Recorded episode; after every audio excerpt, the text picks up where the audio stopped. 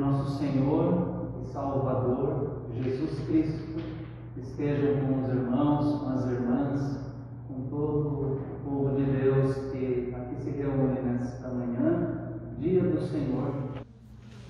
Para início da nossa reflexão, eu trago duas pequenas histórias muito conhecidas Primeira história. Um dia, um homem muito rico resolveu que seu filho deveria conhecer a área rural para saber de onde vêm os alimentos e como vivem aquelas pessoas mais pobres, mais humildes lá no campo. Talvez isso ajudasse na formação do pequeno. Então viajaram por algumas horas e decidiram parar num sítio. Eles não conheciam os donos, mas o homem achou que aquele lugar humilde seria perfeito para mostrar ao filho os contrastes da vida e para que ele valorizasse o conforto e os bens de que dispunham. Pai e filho foram acolhidos pelos agricultores. Passaram dois dias com aquela família.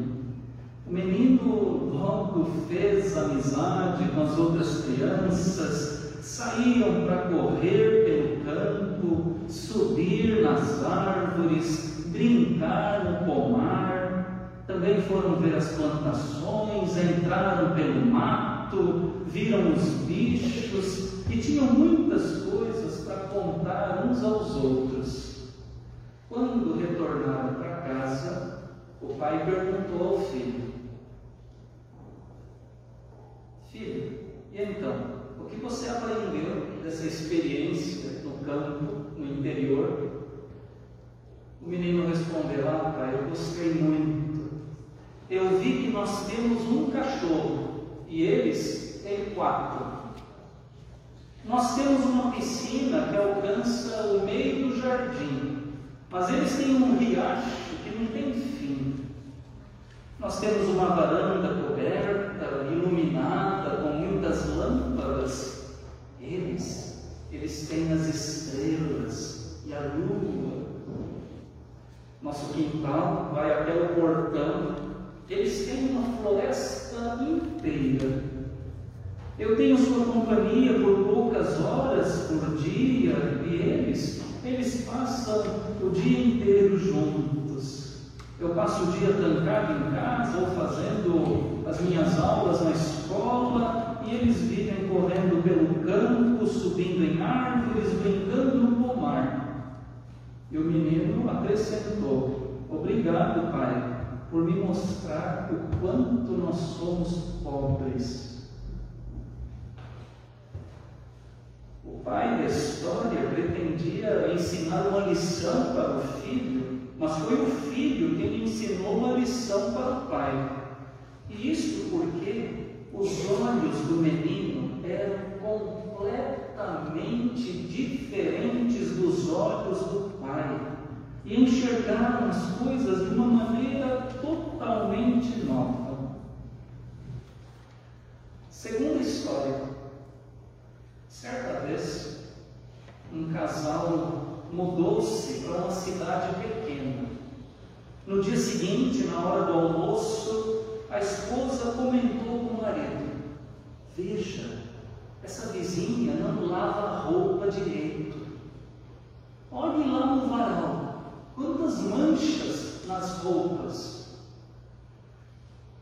Os dias passaram, numa outra oportunidade, ela comenta de novo com o marido: Que mulher mais porca! Dê uma olhadinha lá no varal. Ela não sabe lavar a roupa direito, as roupas todas manchadas e sujas. Passou mais um pouco, o marido não falou nada, e outro dia ela comentou a mesma coisa. Ah, acho que eu preciso ensinar essa mulher a lavar a roupa. Olha só tudo sujo, esticado no varal.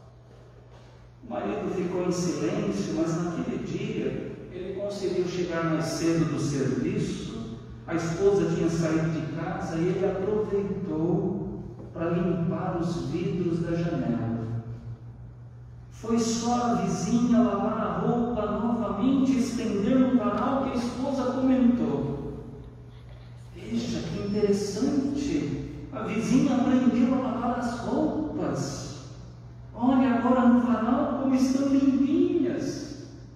Então o esposo disse: Querida, o que aconteceu foi que eu limpei os vidros da nossa janela. Claro, o problema não estava na roupa lavada e pendurada no varal pela vizinha. O problema estava nos olhos daquela mulher que tanto criticava a outra sem perceber que sua janela, suas lentes, olhos é que estavam sujos.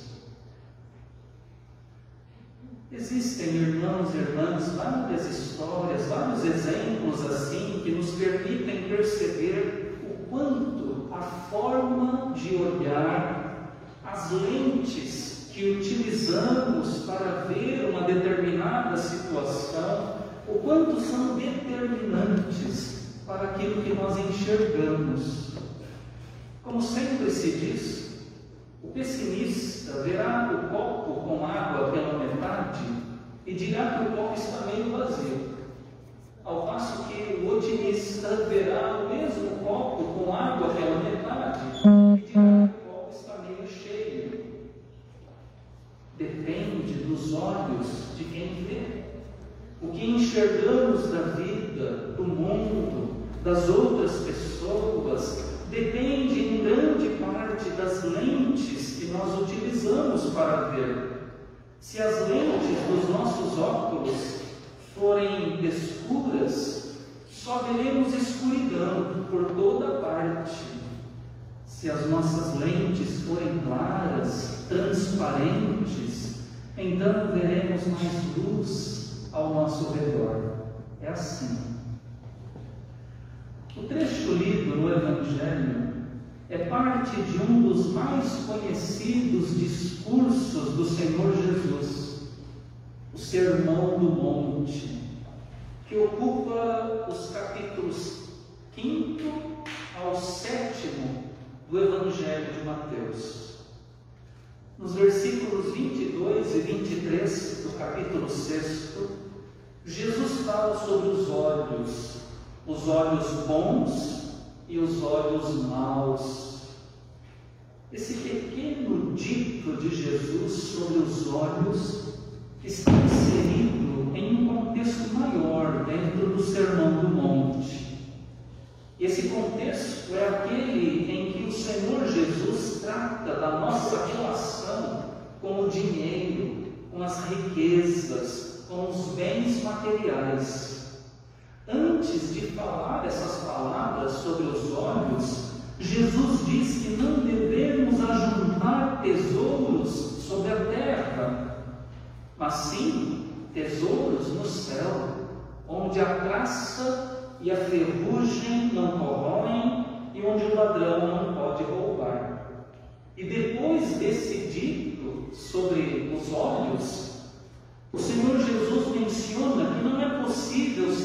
servir a dois senhores. Não dá para servir a dois patrões ao mesmo tempo, a Deus e as riquezas. Assim, o dito de Jesus sobre os olhos tem a ver com essa questão de como lidamos com o dinheiro, com as riquezas materiais. E nesse contexto, o olho bom é o olho generoso, o olho mau é o olho mesquinho. Jesus sabe muito bem que a cobiça nasce com o olhar. Quem tem olhos cheios de cobiça estará sempre em trevas. Seu carro não presta, sua casa não presta sua família não presta, seu trabalho não presta, por mais dinheiro, riqueza e bens que possua e que venha a acumular será sempre insuficiente para fazer essa pessoa feliz. Quem tem olhos assim, tão maus, nunca estará satisfeito e viverá sempre numa grande escuridão. É o que disse Jesus aqui.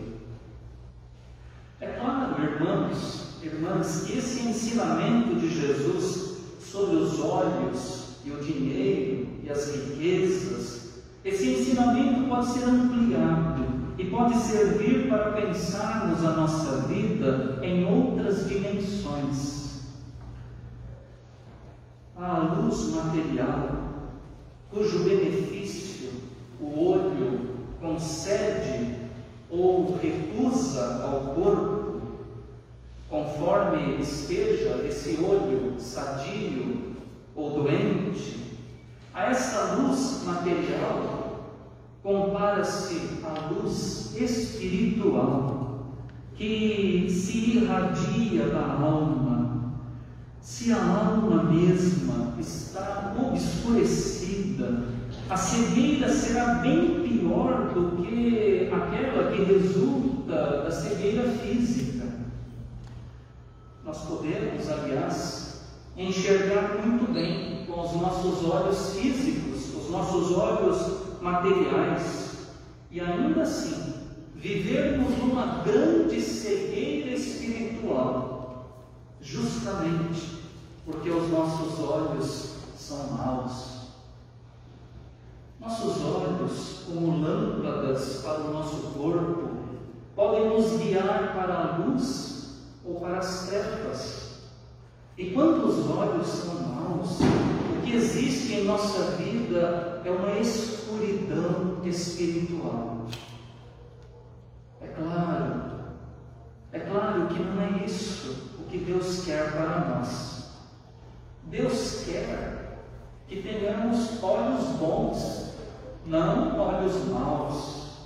Deus não quer que vivamos na escuridão. Jesus deseja que tenhamos olhos bons e que a nossa vida seja sempre e em todas as dimensões uma vida iluminada. Para isso, precisamos cuidar da nossa vida interior, do nosso mundo interior, cuidar dos olhos da nossa alma. Você tem cuidado dos seus olhos físicos? Tem consultado o oftalmo, o oftalmologista? Tem cuidado dos seus óculos, da sua visão? E dos olhos da alma? Tem cuidado dos olhos da alma. Se não deseja viver numa escuridão espiritual, cuide dos olhos. No dia 31 de dezembro, eu me lembro de ter ouvido pela internet uma pregação que me impactou no ano novo, na condição de cristãos, de pessoas de fé que todos nós tenhamos uma atitude de oração e desenvolvamos cinco olhares. Cinco olhares. O primeiro olhar é o olhar para trás, com gratidão.